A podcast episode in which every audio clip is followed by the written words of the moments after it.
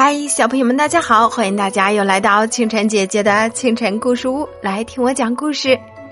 听到这里啊，就说明你上一个故事又听完啦，所以这是一条过渡线。这一条故事之后呢，就将进入一个新的故事单元啦。在这里呢，清晨姐姐要告诉大家，清晨姐姐已经播讲过很多故事专辑啦，有《西游记》清晨故事屋。龙猫清晨故事屋，肚子里有个火车站故事屋，世界最具震撼性的战争故事清晨故事屋，小鹿斑比清晨故事屋，变形金刚领袖的挑战清晨故事，